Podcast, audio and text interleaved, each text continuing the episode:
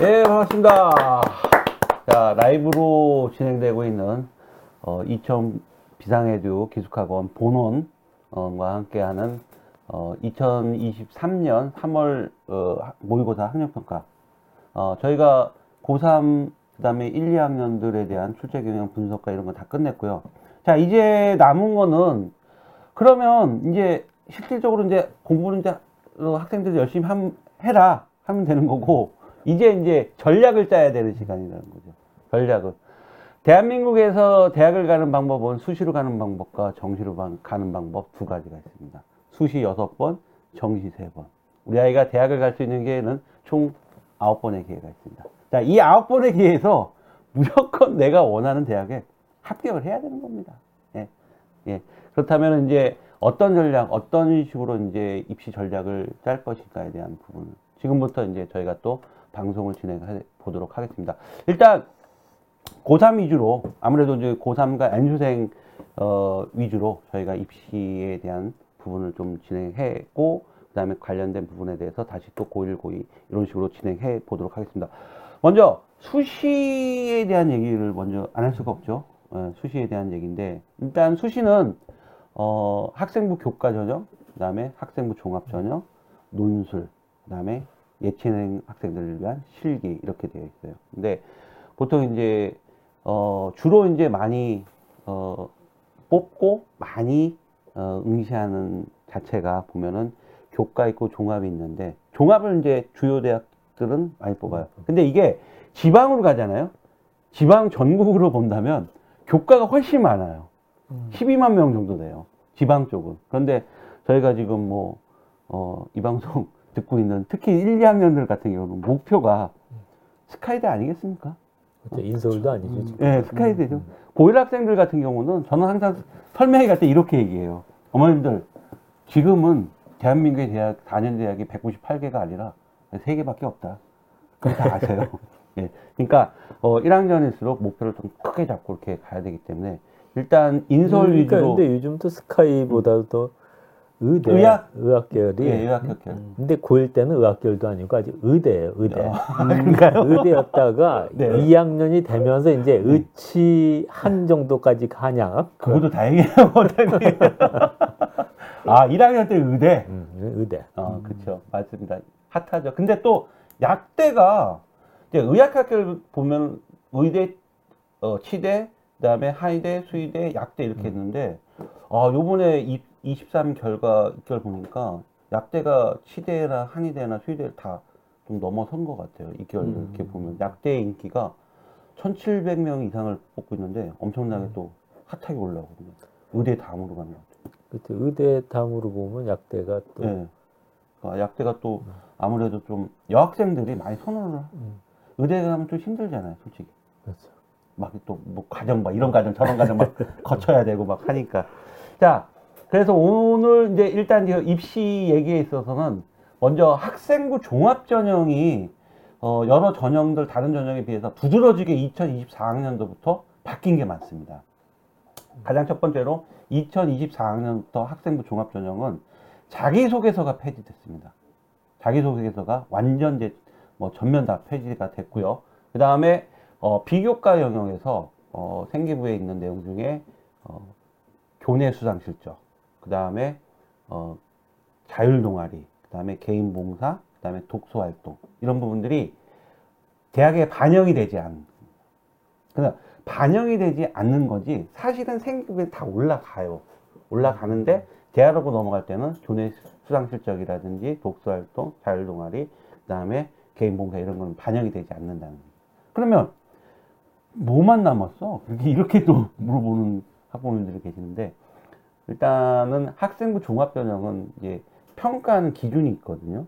기준 자체가 크게 이제 세 가지로 구분이 되는데 그다음 그 세 가지 중에 첫 번째가 학업 역량, 두 번째가 진로 역량, 세, 번- 세 번째가 공동체 영향 이렇게 되는데 가장 쉬운 이제 공동체 영향부터 좀 말씀드리면은 이제 공동체 영향은 어 역량은 어떻게 보면 인성 부분이거든요. 학교 생기부에 기재된 내용 중에 인성 부분들이 있는데 어 이거는 거의 뭐 출결, 봉사, 뭐 그 다음에 뭐 리더십, 반장 했냐 안 했냐 뭐 이런 정도 음, 부분이 그럼 그게 세, 세특이라고 하는 것이 아, 세부 능력 특기 사항은요. 이제 또 이제 보통 과목별 선생님들이 주로 대- 대부분 써주잖아요. 써주는 국어 거. 선생님, 수학 선생님, 영어 선생님들이 세부 능력 특기 사항인데 이거는 사실상 이 파트는 어, 학업 역량하고 그 다음에 저 진로 역량의 가장 큰 축을 축들. 이제 갖고 있는 거죠. 맞습니다. 말씀대로 사실 결론부터 말씀드리면 학생부 종합전형의 비교과 영역이 이렇게 다 어, 반영되지 않은 상황에서는 학업 역량이 제일 큰데 그 학업 역량의 큰 비율을 차지하고 있는 게 세부 능력 특기 사항이에요. 그치 세특이라고 하는 거. 예, 그걸 세특이라고 하는 거예요. 그래서 그세 가지 아까 영역 중에서 학업 역량, 진로 역량, 공동체 영향인데 사실 어떻게 보면 공동체 영향 같은 경우는 어 거의 그냥 학교를 정상적으로 잘 다니면은 그냥 누구나 받을 수 있는 점수 안에 다 들어간다는 거죠. 그래서 어 그러면 이제 저희가 지금 고민해봐야 될 게 학업 역량과 그다음에 진로 역량에 대한 부분인 거죠. 그러면 학업 역량은 다들 아시다시피 내신에 대한 부분을 본다는 얘기거든요. 근데 교과 전형에서 보는 내신의 그 평가 방식하고 종합 전형에서 보는 내신의 평가 방식은 다르, 다르다는 거죠. 정확히 다르다는 거죠. 교과 전형은 정량으로 보는 거고, 그 다음에 종합 전형은 정성으로 보는데, 이 얘기가 뭐냐면, 어, 교과 전형은 그냥 석차 등급을 가지고 환산 대학별 환산 점수 수치로 딱 따져갖고 몇 일- 등이냐? 예, 몇 등이냐 음. 딱딱딱 잘라버린 건데 종합 전형 같은 경우는 원점수, 평균 성적, 과목 편차, 그다음에 성취도 A, B, C, D까지 다 보면서 거기다 그것만 보는 게 아니라 아까 말씀드렸던 세부 능력, 얘가 진짜 수학을 잘하는 애냐, 정말 수학을 좋아하는 애냐, 얘가 진짜 수학을 우수한 아이냐 이런 부분까지도 다 이제 본다는 얘기죠. 근데 그냥 평범하게 학교를 다닌 학생들 같은 경우는 이 세부 능력의 특기사항에 사실상 과목 선생님들이 딱히 이 아이의 진로도 몰라. 모르는 상태에서 뭐 물어보고 써, 야, 너 진로가 뭐야? 써야 돼. 이 정도로 열과 성의가 있는 학교 선생님이 몇 없으시다는 거죠. 그래서 수업 내용 정도만 이제 기대가 된다는 부분인데, 어, 학업 역량과 그다음에 진로 역량은 같이 이렇게 어떻게 보면 이렇게 굉장히 큰 비중으로 음. 묶여 있다고 보실 수 있어요. 그러니까 왜냐하면 이제 뭐 예를 들어서 어 진로에 대한 부분 그리고 원래 생기부에 진로 희망란이라는 게 보셨죠? 원래 음, 좀어 옛날에 지금도 좀 있긴 있는데 옛날에는 1페이지에 있었어요. 그 진로 희망란에 그 인적사항 쓰고 그다음에 이 아이가 1학년 때 진로 희망 뭐 의사무 의사, 음. 2학년 때뭐 생물학생 이렇게 써 있는데 그 자체도 없어지고 또 이게 상체 쪽으로 그 난이 바뀌었어요. 근데 거기에 또 명, 어, 이렇게 명확하게 또 의사, 뭐, 뭐, 뭐, 직업란을 쓸 수 있는데, 이제는 못 씁니다, 그걸로. 대신에 이제 글로는 어, 표현할 수 있는 부분이라서 학생부 종합전형은 가장 핵심 키워드가 뭐냐면 전공 적합이거든요. 그래서 진로에 대한 부분이 굉장히 그, 먼저 우선적으로 잡혀줘야 된다는 거죠. 제가 말씀드린 거는 교과 전형은 고3 다 열심히 해서 내신을 딱 받은 내신을 가지고 몇 등급이야? 그러면 너 어느 대학 갈 수 있어? 없어? 이렇게 했는데 사실상 학생부 종합 전형은 그렇게 고3 돼서 나 종합 전형을 쓸래 라고 한다면 거의 떨어진다고 봐야 돼요. 사실상 학생부 종합 전형은 1학년 때부터 시작, 이제 3월 신학기 시작부터 해서 어, 이 아이가 이제 나중에 예를 들어서 의대를 지원해요. 의대를 지원하려면은 그 의대를 지원하기 위해서 1학년, 2학년, 3학년 동안 어떤 학교 생활을 했냐가 생기부에 다 묻어놔야 돼요. 그럼 기생충이 아. 버지 얘기네. 너는 원래 계획이 있었구나. 그건 그게 학종이네. 그쵸. 근데 그 계획이 없다는 게 문제죠. 그러니까 열이면 학생들 고등학교 1학년에서 너 나- 장래 희망이 뭐냐 물어봐도 정확, 명확하게 대답한 애들은 안 나온다는 거죠. 그래서 저희가 1부, 2부에서도 언급했지만 이 컨설팅이라는 게 그러니까 학생들의 어떤 진로나 이런 부- 방향성을 잡아주는 게 저학년일수록 굉장히 중요하다는 부분인 거죠. 근데 그게 또 설계란 얘기를 했었는데 네네. 근데 요즘 설계라는 단어가 요즘 좀 안 좋은 의미가 돼서 그런데 그게 꼭 필요하다고 난 보거든요. 네네. 우리가 하다못해 헬스장에 갔어도 운동을 할 때 가슴 근육을 키우는 운동하고 다리 근육 키우는 운동 다르단 말이에요. 그러면 허벅지 근육을 강화시킬 주로 강화시키려고 하는 운동하고 이거 다르듯이 근데 그걸 내가 정확히 모르면 그 아는 네. 사람한테 코치를 받아야 되잖아요. 그렇죠. 근데 그거를 그냥 사교육이라고 한꺼번에 몰아치는 거는 음. 아니 입시를 이렇게 만들어 놓고 그걸 사교육이라고 해놓고 가르쳐 주는 사람도 없어. 음, 음, 음, 그건 난 조금 불합리한데 그건 필요하다고 봐요. 음, 그렇죠. 아무래도 그리고 또 종합 전형이 어, 그러니까 종합 전형을 뽑는 유형도 달라요. 종합 전형 가는 이제 유형이 어- 예, 크게는 이제 이렇게 되어 있어요. 어, 단계별 전형으로 뽑는 종합 전형이 있고 일괄 합산으로 뽑는 종합 전형이 있어요. 그러니까 이 차이가 뭐냐면 단계별은 어, 일단 서류로 2에서 3배수를 보통 뽑습니다. 서류로 1단계로. 그러니까 여기서 서류라는 게 예전에는 생기부하고 자기소개서가 있었는데 이제 자기소개서가 없어졌잖아요. 음. 근데 자기소개서가 없어지니까 이제 생기부만 본다는 거죠. 근데 생기부만 보려고 했더니 뭐 교내 수상 실적 없어, 뭐 없어, 없어, 다 안 보여. 그래서 아까도 다시 한번 얘기하지만 이 세부 능력 특기 사항이 굉장히 지금 중요해지는. 이제 이거 하나로 어떻게 본다면은 또 1단계 통과가 되냐 안 되냐. 그러면 1단계 통과된 2에서 3배수. 고려대 같은 경우는 5배수를 뽑아요.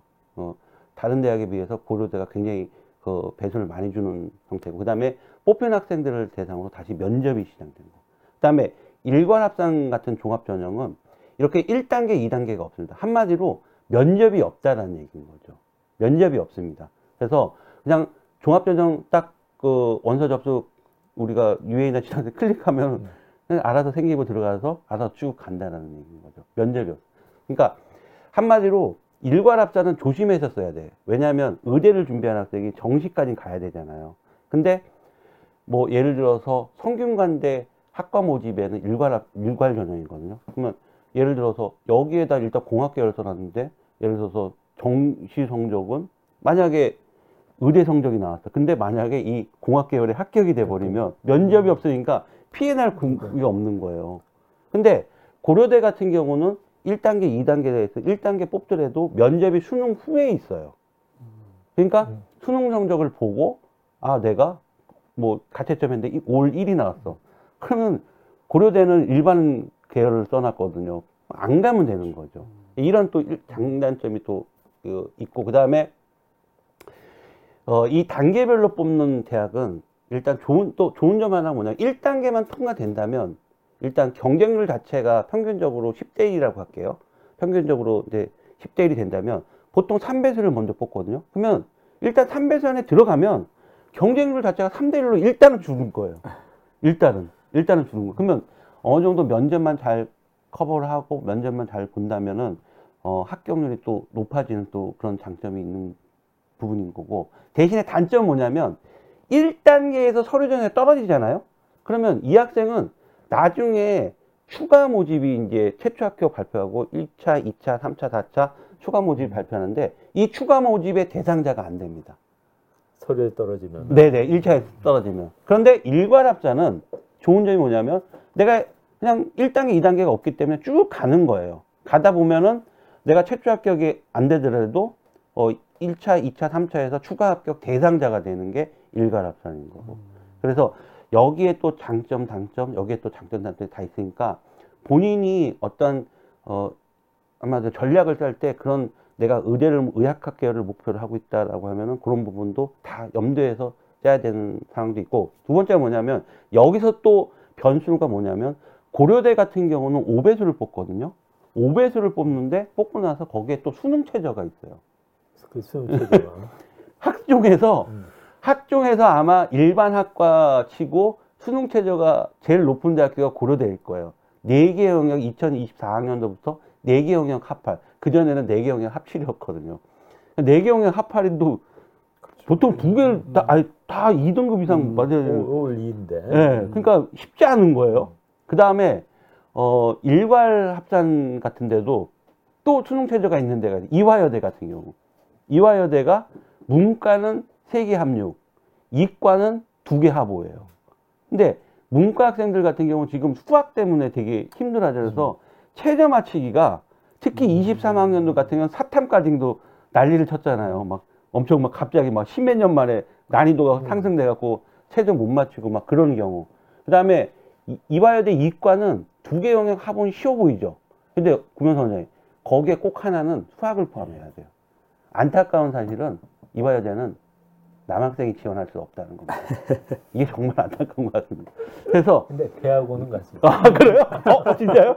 대학원은 어, 어 진짜. 어, 어, 어, 그래요? 야 대학원은 갈 수 있답니다. 하기사 나 저번에 외국 남자애 간것 같아. 대학원은 근데. 대학원은 수능으로 가는 게 아니니까. 음. 아, 오, 그렇구나. 오, 새로운 사실. 또 새로운 아, 그걸 그 새로운 세 아, 전에 저 몰랐어요. 저도 어, 맞습니다. 대학원은 남학생도 갈 수 있답니다. 자, 그 다음에 요 또 면접에 대해서 얘기할게요. 그러면 면접은 일괄 합자는 면접이 없어요?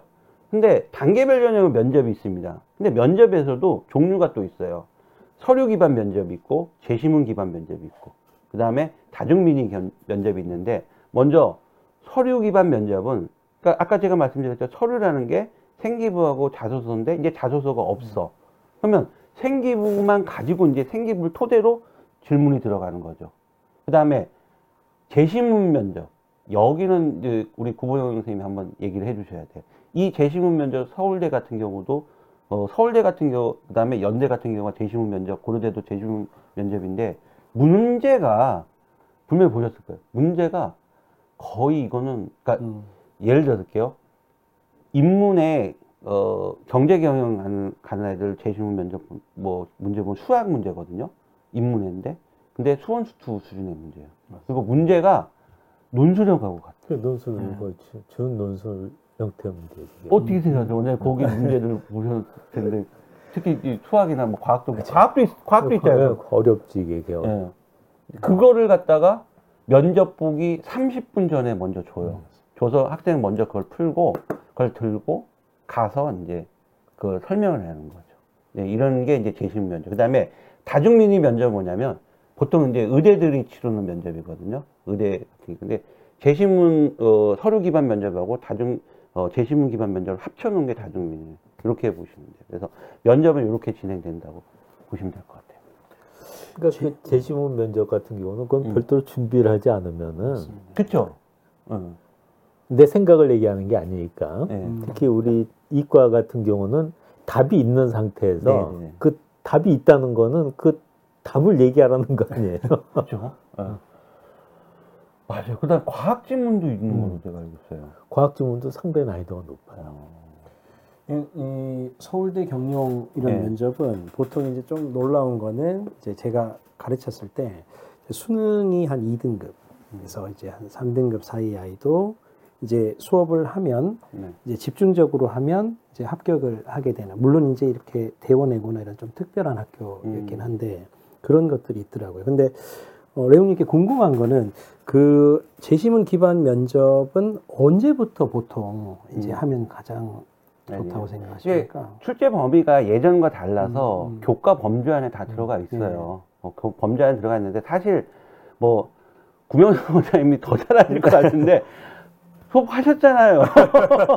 서울대 어, 저 제가, 제가 다 알고 있어요. 거기서 음, 어, 수학의 아침에서 수업 사시는데 사실은 그 그거는 더 솔직히 어떻게 보면은 구명석 원장님이 더 잘하실 것 같은데 이게 교과 범주 안에 들어가 있는 상황이라 일단 이거는 다시 아까 우리가 1부, 2부 했던 얘기를 끄집어냈을 때 원장님 그러니까 자기가 배웠던 부분을 정말로 수건수투 같은 경우 정말로 어, 어떤 특정 단원이 빵꾸나지 않게끔 정말 내 거로 만드는 작업들을 충실히 해낸다면은 그렇죠. 뭐 우리가 전번에 그 네. 공부하는 방법에 얘기했을 37때 년. 했을 때 지켜봤다. 그러니까 공부가 완성돼 기본적인 내용을 들었어요. 뭐 수, 수학이건 국어건 뭐 탐구건 전부 다 들었으면 거기서 그 내용을 이해하는데 가장 핵심적인 단어 키워드가 있잖아요. 먼저 첫 번째 단계가 키워드를 쓸 수 있어야 된다는 네, 얘기를 했었고 그다음 그 키워드를 연결해서 문장을 만들 수 있어야 네. 되고 그다음 이제 마지막 세 번째가 이 내용을 다른 학생한테 내가 설명할 수 있어야 된다. 음. 전혀 모르는 학생한테 설명해서 그 학생이 이해할 정도면은 이거는 된 거다. 어, 그게 면접 대비 아니에요? 그, 말. 그러니까 지구과학에 관한 얘기다 하면은 지구학을 선택하지 않은 아이한테 지구과학 이 내용을 설명해서 걔가 고개 끄덕끄덕거릴 어. 정도면은 된다. 이게 우리가 공부할 때도 이렇게 네. 하는 학습법을 얘기했는데 이게 음. 그 자체가 지금 얘기했던 그 재지문 면접에도 네. 그대로 해당이 음, 된다는 네네네 거죠. 그런 것 같아요. 아니 수학도 원장님 그 그렇게 하- 강의를 하는 학원들도 난 본 것 같아요. 그러니까 음. 가르 아이들한테 설명을 하는 맞습니다. 근데 그게 전 되게 정말 공감이 가거든요. 네. 누구한테 설명을 할 정도면은 음, 그게 가장 확실한 방법이에요. 그래서 EBS에서도 네. 전에 그 상위 0.1% 비밀이라는 그 프로그램을 아, 네, 만든. 적이 있었는데 네. 그 상위 0.1% 아이들의 특징을 봤을 때 일반 아이들하고 뭐 IQ가 크게 좋은 것도 아니고 음. 집안 환경이 크게 뛰어난 것도 아니고 그런데도 공통점을 찾지 못했다는 거예요. 근데 걔네들만 그 특징이 뭐냐면은 음. 다른 아이한테 설명을 잘해준대요. 음. 모르는 거를. 음. 근데 얘는 상위 0.1% 아주 공부를 잘하는 애들이잖아요. 그럼 자기하고 비슷한 아이들 수준 애들한테만 설명을 해주는 것이 아니라 이 상위 0.1% 아이들은 음. 아주 바닥인 아이들 음. 한테도 설명을 해준다는 거예요. 와. 이거를. 착한 아이네요. 음, 그렇죠. 그러니까 공부도 잘하고 어. 인성도 인성 좋고 없고 서울대네. 맞아요. 인성 이거예요. 어. 이게 이렇게 보면 문제가 어 저도 이렇게 수업을 할 때 딱 보면 예전에 본고사 같은 이제 서울대 경영 같은 경우는 네. 본고사인데 아. 고등 수학에서 출제가 좀 되는 것들의 문제를 보니까 깊이가 굉장히 있더라고요. 근데 말씀하신 것처럼 원장님께서 말씀하신 것처럼 표현이나 이런 것들도 굉장히 중요하지만 기본적인 바탕의 실력이 있는 상태에서 첫 디자인을 하고 그게 완벽하진 않지만 이제 면접 출제 채점자 면접관 앞에서 자기 생각대로 방식을 잘 표현하는 게 오히려 덜 완성됐지만 표현을 잘하는 학생과 완성도가 높지만 표현을 덜하는 학생 이제 제가 그것들을 이제 지켜봤을 거 아닙니까? 그러면 전자가 합격하는 사례도 굉장히 음. 많더라고요. 표현을 네. 표현을 아, 연습 표현 남들 앞에서 하는 이 말씀 맞으신 것 같아요. 음. 근데 실질적으로 또 이렇게 면접 어, 재시문 면접 갔을 때 얼어서 이제 떨어서 네. 못하는 애들도 많이 네. 있다는데 뭐 또 그런 경우 또 교수님들이 또 이렇게 또 어느 정도 좀 이렇게 아니 힌트를 그 주면 말씀 제가 그래서 이건 진짜 제가 한번 우리 학원에서 한 건데 올해 네네 그러니까 수업을 할 때 지금까지 수업이 일방향 수업이잖아요 이렇게 네. 수업이 네. 근데 막 수학에서 개념 수업을 한다고 하면은 그걸 한 10분짜리 20분짜리 수업을 선생님이 하는 거예요 한 다음에 아이한테 그 이 개념에서 아까 얘기했듯이 중요한 이 개념 이해하는데 꼭 필요한 핵심 단어들을 써보게 하고 음. 그다음 문장을 연결해 보게 하고 그다음 그거를 선생님한테 애가 설명을 하게 예. 하는데 이게 처음에는 잘 안 되는 거야 애들이 근데 애들만 안 되는 게 아니라 선생님도 못 하는 거야 선생님도 음. 그러니까 수업을 50분 하는 게 낫다는 거지 음. 근데 이거를 해보니까 확실히 향상되는 효- 속도는 있어요 그러니까 아이들이 보면 이번 내가 수학에서 10가지 내용을 알고 있다 근데 그 10가지에 다섯 가지 내용이 나왔다고 해서 이걸 맞힌다는 보장은 없잖아요 예. 근데 이렇게 하면은 할 수 있는 거는 열 가지 내용을 할 시간에 한두 가지 세 가지밖에 못 해요. 대신에 여기서 나오는 문제는 확실히, 확실히 맞춘다는 거죠. 어. 그래서 난 이거를 재학생 애들한테도 캠프 때 음. 그걸 한번 음. 해보자. 그래서 얘기했던 그, 그 비대면 수업도 이건 이거는 그 짧은 기간에 이걸 하기에는 시간이 너무 촉박하단 말이에요. 한 4주도 안 된 기간에. 네. 음. 그래서 그걸 비대면 수업하고 연결을 해서 쭉 가면은 이 수업이 되면은 이게 진짜 아이들 맞습니다. 성적이 올라갈 수 있는 거예요. 이게 보통 이제 원장님께서 네. 이렇게 저한테도 이렇게 말씀하신 적이 있는데 캠프가 보통 저희가 보면 뭐 winter 캠프 하면 4주, 5주고 음. 여름 이제 summer 캠프 하면 한 3.5주, 음, 4주 음. 이렇게 되거든요.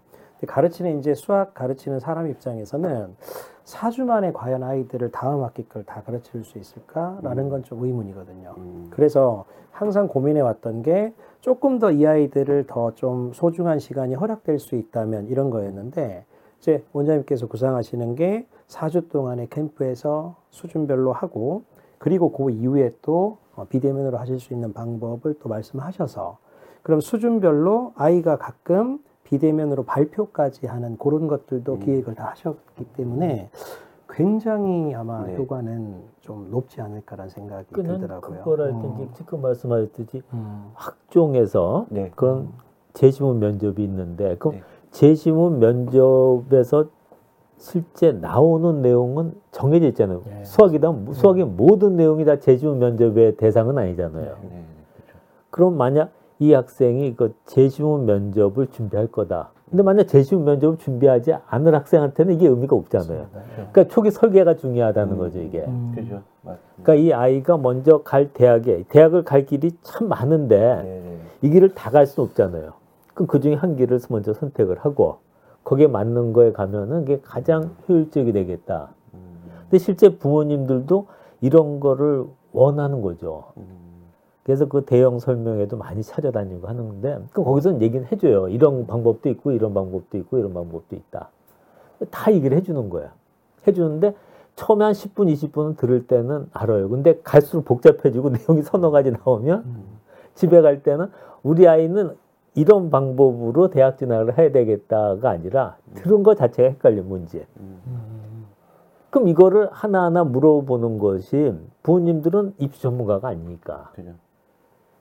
이거 물어봐야 되는데 이 물어볼 때가 마땅치 않다는 거죠. 특히 지방에 계신 부모님들은 더 그런 거예요. 근데 네. 지방에 있는 이런 입시를 갖다 컨설팅 해준 분들을 뭐 이렇게 좀 낮게 보는 것이 아니라 음. 이건 워낙 방법이 많잖아요. 예. 많으니까 실제 대상이 많지 않으면은 이거를 거기서 전문적으로 하기가 어렵다는 거죠. 음, 그러니까 서울 같은 경우는 이 규모가 크니까 음. 이렇게 다 되는데 지방이라는 데는 학교도 몇 개 없어요. 음, 그럼 여기서 이걸 전문적으로 요것만 한다. 음. 그러면 재지문 면접만 한다 하면 그걸 하래가 그 지방에 그렇죠. 뭐 10명도 안 되는 네. 수가 있어. 그럼 맞습니다. 이거 가지고 어떻게. 네, 그럼 학원도 해도 음. 운명도 안 되고 뭐 그러면 한다고 얘애 하나당 뭐한 5천만 원 받아야. 돼. 네. 그러니까 이러니까 자꾸 서울 대치동으로 오는데 네. 대치동 오는 게 하루 이틀이지.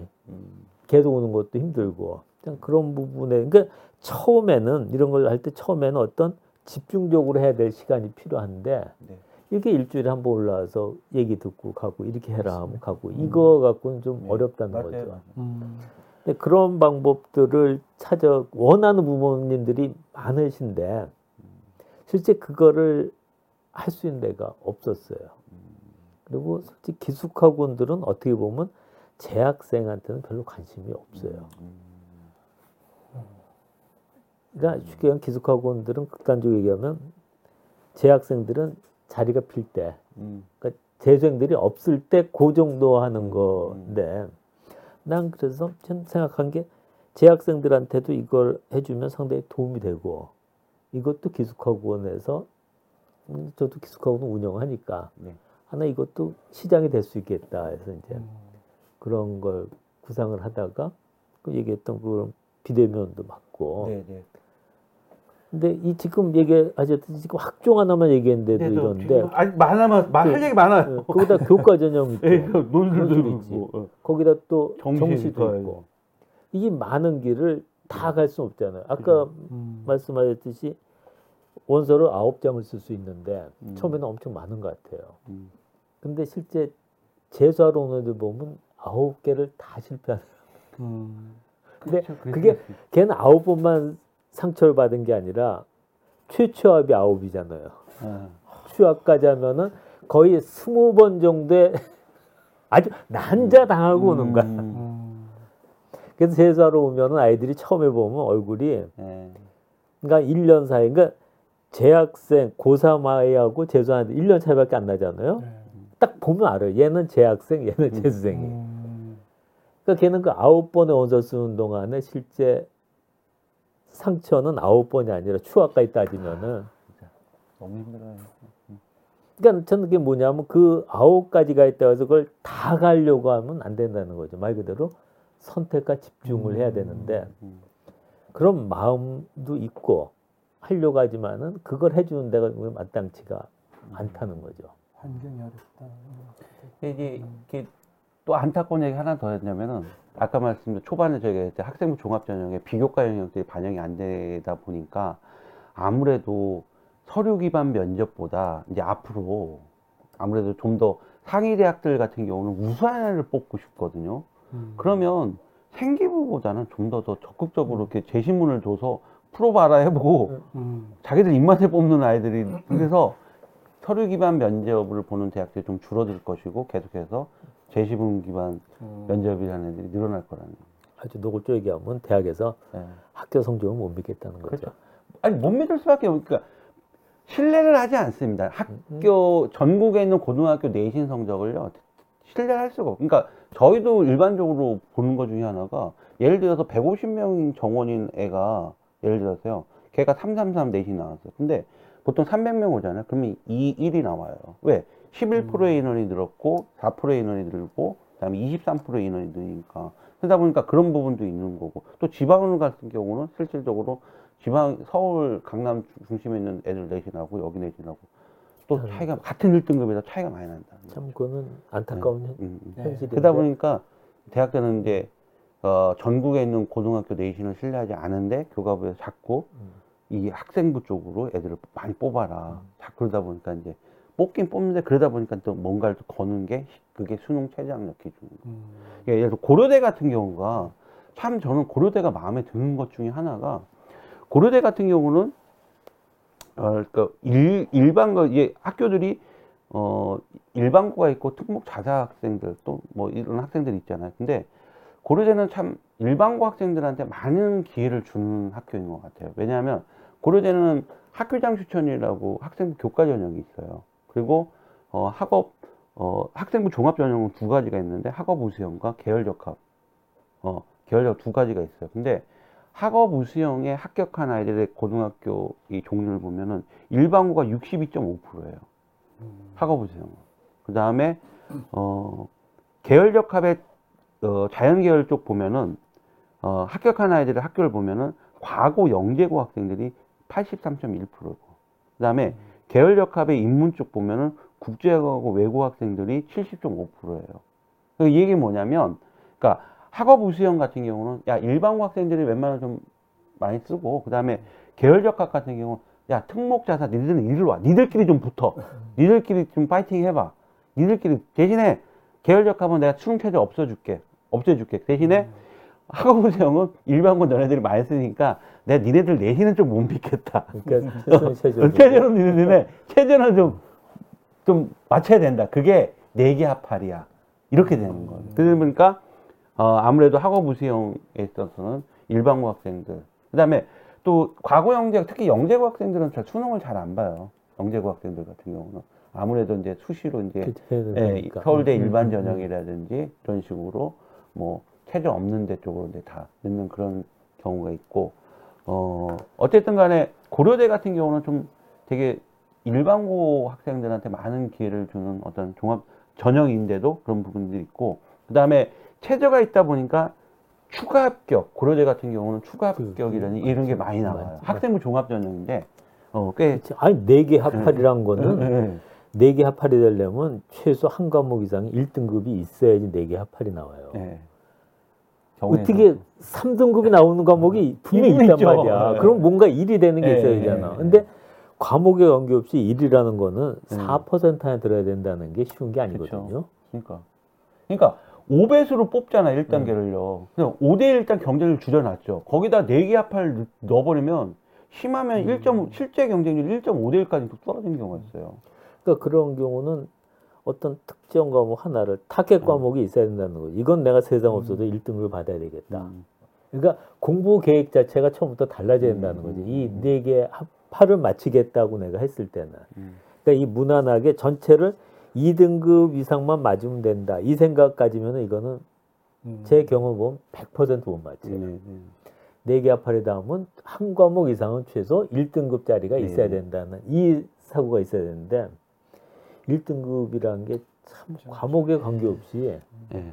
일단 학생부 종합전형은 뭐 이렇게 수능 최저가 존재하는 대학이 또 그 대신에 이제 그렇게 많지가 않아요. 대부분 수능 최저는 없어요. 근데 이제 수능 최저 손꼽으라면 뭐 의학학계는 대부분 다 있죠. 있지. 근데 이제 일반 학과로 본다면은 뭐 고려대 있고 이화여대 있고 홍대 있고 연세대 있고요. 연세대 활동 우수형도 수능 최저가 있거든요. 그래서 몇 개 없어요.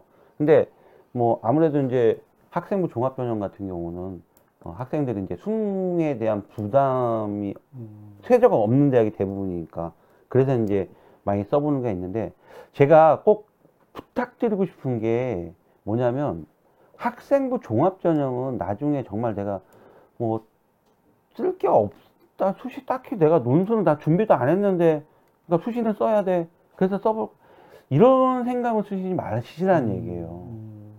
학생부 종합전형은 고1 때부터 준비를 하셔야 된다는 거죠. 그 중에 핵심적인 게 뭐냐면 전공 적합성이에요. 이 전공 적합성은 내가 학생부 종합전형으로 기계 전기전자를 예를 들어 기계 전기전자를 써요. 그러면 어, 얼마 전에도 발표했지만 서울대 같은 경우는 핵심 권장 과목이라는 게 꼭 이수를 해야 되는 과목이 있고 권장 과목이라는 게 있어요.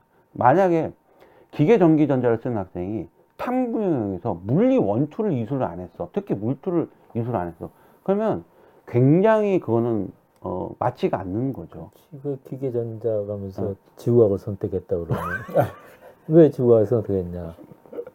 그 핵심 권장 과목이 없을 때는 말을 할 수 있어. 난 지구를 하나의 기계로 본다. 지구를 하나의 메커니즘을 본다.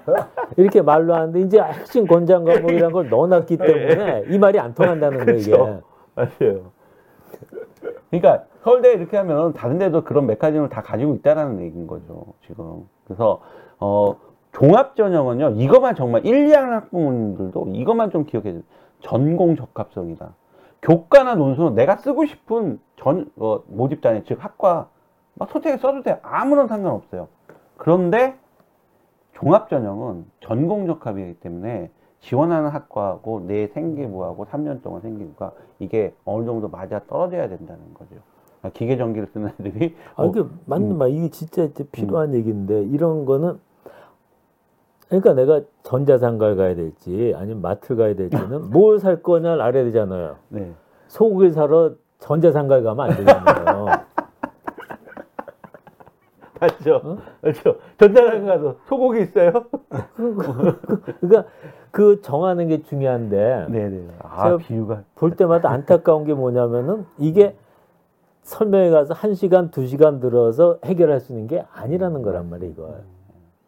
이건 상당히 그 아이하고 부모님하고 상당한 시간, 어느 정도 시간이 있어야 되는데 그렇게 해서 결정을 해야 되는데 설명회 가서는 그런 걸 쭉 얘기해 주는데 그것만 갖고는 이게 별 효과가 없다는 거죠. 음. 그래서 그럴 기회를 이제 앞으로 우리가 만들자는 그런 아주 네. 좋은 계획들을 두 분이 가지고 예, 계시잖아요. 1, 2학년들 같은 경우는 뭐 지금도 늦지 않으니까 뭐 충분히 특히 이제 뭐 이제 새롭게 시작하는 학생들 같은 경우 그래서 제가 아까도 좀 말씀드렸지만 꿈 진로에 대한 부분 밑으로 어릴수록 중학생일수록 만약 이게 빨리 잡힌 학생들 같은 경우는 공부하는데 목적이 생길 수 있잖아요. 근데 어, 무미건조하게 항상 공부하는 애들이 있단 말이에요. 그냥 엄마가 학원 가려니까 가고 학원 가, 뭐 학교 가려서 그래서 나중에 뭐 점수에 맞는데 쓴다. 그런데 종합 전형은 그렇게 하면 절대 안 됩니다. 꼭 전공 적합을 정말 충실하게 그냥 해야 가능성이 있다라는 거죠. 뭐, 그 다음에 정말로 내가 열심히 노력했는데 정말 학업 성취도의 성적이 그렇게 좋지가 않, 정말 나는 누구보다 열심히 했다 자부하는 학생들이 있으면 그래도 종합전형 가고 싶다면 뭐 얘기하세요. 그러면 그렇게 노력하는 학생들한테 또 기회를 만들 수 있는 또 하나의 방법이 있는데 이건 영업 비밀이니까 사실상 뭐 다 말씀드릴 수는 없는 거고 예. 정말로 본인이 노력했다 정말 했는데 근데 내 우리 하- 학교 같이 100명밖에 없는데 내가 열심히 했는데 4등밖에 안 나오고 난 어떡하냐 원점수 봐라 원점수 보면 내가 얼마나 노력하는지 알 거야 그래 맞습니다 원점수는 보면 나와요 그러니까 그런 학생들이 있으면 뭐 댓글 다시고 뭐 해주시면 교육진담으로 연락해 주시면은 제가 언제든지 상담 무료로 해드리겠습니다. 그런 비법이 있습니다. 예, 아, 있습니다. 예. 노력을 안 하는 학생들한테는 그냥 주지 않습니다.